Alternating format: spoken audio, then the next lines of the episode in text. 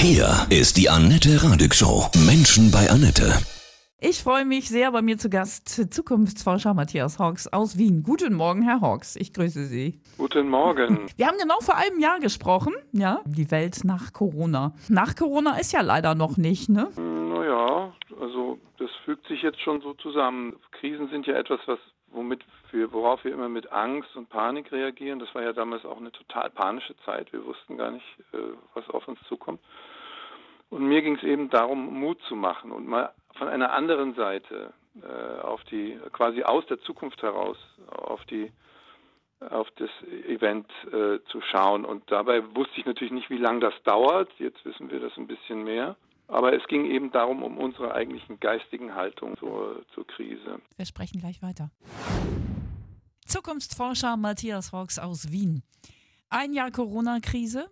Wo stehen wir jetzt? Also es ist ja so, dass diese, diese Art von Krisen verunsichern uns natürlich bis ins Mark. Und äh, wenn sie länger dauern, dann sind es natürlich, gibt es auch viele Menschen, die das nicht aushalten, die dann anfangen innerlich zu rebellieren und dann die Politik verantwortlich machen. Und dann gibt es halt so einen wunderbaren Medienapparat, der das aufnimmt und das dann wie so einem im Echosystem wieder weiterreicht. Die Frage ist nur, ob das so wichtig ist. Also es ist ja so, dass eine solche Krise uns immer ein, vor ein existenzielles Dilemma stellt. Alles, was wir tun, ist falsch. Nicht, das ist, merkt man ja, wenn man sich auf eine gewisse Seite schwingt. Das haben ja viele von uns auch gemacht. Also man ist dann für oder gegen oder dies oder das oder auf einer Grund einer bestimmten Information neigt man dann zu Meinungen, nicht? Und diese, das, das Verrückte an Krisen ist ja, dass Meinungen eigentlich völlig irrelevant sind, sondern wir haben, wir stecken in einem Dilemma, aus dem wir nicht rauskommen. Alles, was wir machen, hat Opfer. Und ähm, das ist ja so das Wesen der Krise. Und ähm, gleichzeitig formieren sich aber in diesem ewigen Streit quasi dann hinter den Kulissen auch wieder die Lösung. Wie sieht diese Lösung aus? In etwa? Also es gibt eine wunderbare Theorie, die Vier-Phasen-Theorie, die also Weltraumfahrer und, und Polarforscher erleben, wenn sie so ein Jahr auf Expedition sind, dann gibt es so eine verflixte dritte Phase und in der zerstreitet man sich und es kommt zu Meuterei und zu lauter unguten Verhältnissen. Aber das ist eigentlich die Phase, bevor man schon wieder auf die Erde dann zurückkehrt oder in den Hafen zurückläuft. Und ich glaube, wir sind jetzt gerade in diesem Übergang. Also eigentlich sind die Lösungen, formieren sich ja, die gehen halt letztendlich immer nur durch Irrtümer, nicht? Mhm. Was, was und das ist so, das ist so der Punkt. Also es geht nicht darum zu sagen, dass wir als Menschen alle fehlerlos und, und, und wunderbar idealistisch sind und immer konstruktiv diskutieren. Aber ich glaube eben, dass tatsächlich die Grundthese, dass das Corona eben auch die Wahrnehmung und die Wertesysteme verschiebt. Denken Sie mal an die völlig neue Diskussion über Global Warming.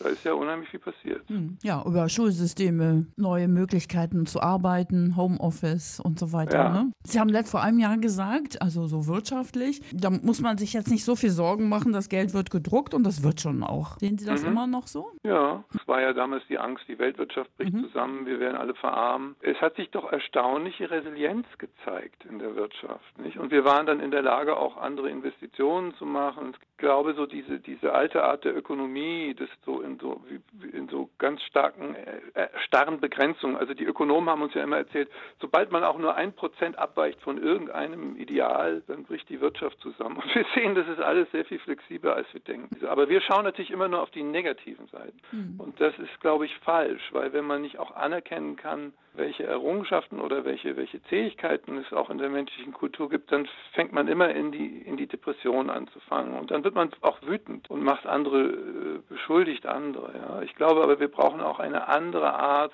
mit so etwas umzugehen, wie im Leben. Ja. Also wenn mhm. Sie in einer Liebeskrise sind, dann können Sie natürlich sagen, nein, ich will das nicht, ich finde das alles scheiße, dann ist es vorbei. Ja. Aber in dem Moment, wo Sie das annehmen und sagen, okay, was will mir das sagen, dann ist das eine andere, ich glaube, eine erwachsene Haltung. Die Menschen haben verschiedenste Ängste und ein extremes Bedürfnis nach Sicherheit. Ne? Die perfekte Welt, in der wir absolut sicher sind, in der nie was passieren kann, in der nie Wandel eintritt, wenn man die als Maßstab nimmt, dann ist natürlich alles immer nur schrecklich. Aber ich habe eben auch, ich weiß nicht, ob es Ihnen auch so geht, ich habe auch in dieser Krise ganz viele Leute, auch Menschen mit nicht so viel Geld erlebt, dass sie sich neu erfunden haben, dass sie sich auch umgewandelt haben. Und ich glaube, diese Art von, von Widerstandskraft oder von, von Hoffnung, auch von innerer Hoffnung, die ist, die ist ungeheuer kostbar für das menschliche Leben.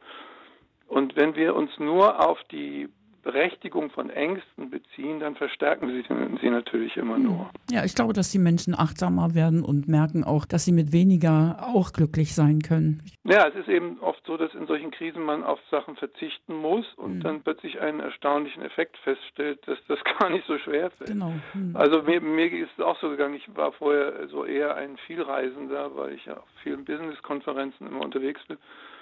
Und dann ähm, äh, habe ich plötzlich verblüfft festgestellt, dass es mir eigentlich ganz recht ist, dass ich jetzt viele Dinge von zu Hause machen mhm. kann und mich auch mal um meinen Garten kümmern kann. Ja. Das sind eben, das sind eben die anderen Seiten eines krisenhaften Geschehens, wo die Krise nicht immer nur ein Monster ist, die uns gegenüberstellt, sondern wo sie uns eben auch tiefe Fragen über das Leben stellen lässt. Und ich glaube, das ist dieser Effekt ist ja der, auf den ich abziele in meinem, in meiner Art und Weise darüber zu schreiben auch. Das ist ja der Versuch einmal anders, von einer anderen Warte her darauf zu schauen. Eben nicht von der Verängstigung.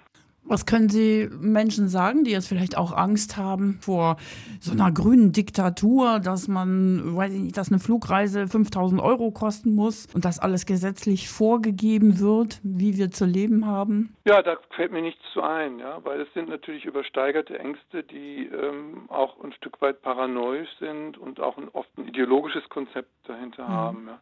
Also es ist ja so, dass wir in einer Welt leben, in der natürlich der Staat und, und, und die Zukunft Dinge von uns verlangt. Und äh, wir besteuern ja auch Benzin, ja, wir, wir bezahlen überhaupt Steuern, ja, das ist ja sowieso schon mal eine Unverschämtheit. Also äh, es ist, wir müssen, ich glaube, die Kirche im Dorf lassen. Und wenn wir als Menschen natürlich hochgradig paranoisiert und sehr stark verängstigt sind, dann weist das ja auch darauf hin, dass uns irgendeine Bindung fehlt. Ja? Vielleicht eine Bindung an, an, Mitmenschen. Eine Bindung an Mitmenschen würde ja zum Beispiel auch heißen, dass wir gemeinsam dafür sorgen müssen, dass die globale Erwärmung moderiert wird. Dann würden wir auch vielleicht ein bisschen anders empfinden und nicht immer nur vom Worst Case her gehen. Mhm glaube zum Beispiel nicht, äh, dass wir in einer, in einer Transformation weg von den fossilen Energien, dass wir dort Wohlstandsverluste haben werden. Im Gegenteil, ich glaube, dass wir sogar Wohlstand in einem anderen Sinne dazu gewinnen werden. Ja? Und das mag schon heißen, also die Frage ist ja, wenn man weniger Fleisch isst, ist es ein Verlust von Wohlstand? Oder ist es unter Umständen auch ein Gewinn von Lebensqualität? Absolut. Ich meine weniger. Dann gibt es eben Menschen, die ganz darauf sind. Wenn wir das alles moralisieren und uns gegenseitig um die Ohren hauen und uns nur von unseren, das ist natürlich infantil. Das ist eine Art von Verkindlichung. Ich finde, kleine Kinder haben das Recht, sich vor dem Gespenst unterm Bett zu fürchten. Aber wir als Erwachsene haben ein bisschen, glaube ich, auch eine Verantwortung. Das haben wir, glaube ich, auch in der Krise gesehen, ein bisschen mit unseren Ängsten auch umgehen zu können und sie auch in Verantwortung und auch ein Stück weit in Dankbarkeit umzuformen, nicht? Weil ich meine, unsere Vorfahren hatten ganz andere Krisen. Wenn Sie sich mal vorstellen, was früher Pandemien bedeutet haben, da hatten wir überhaupt keine Chance.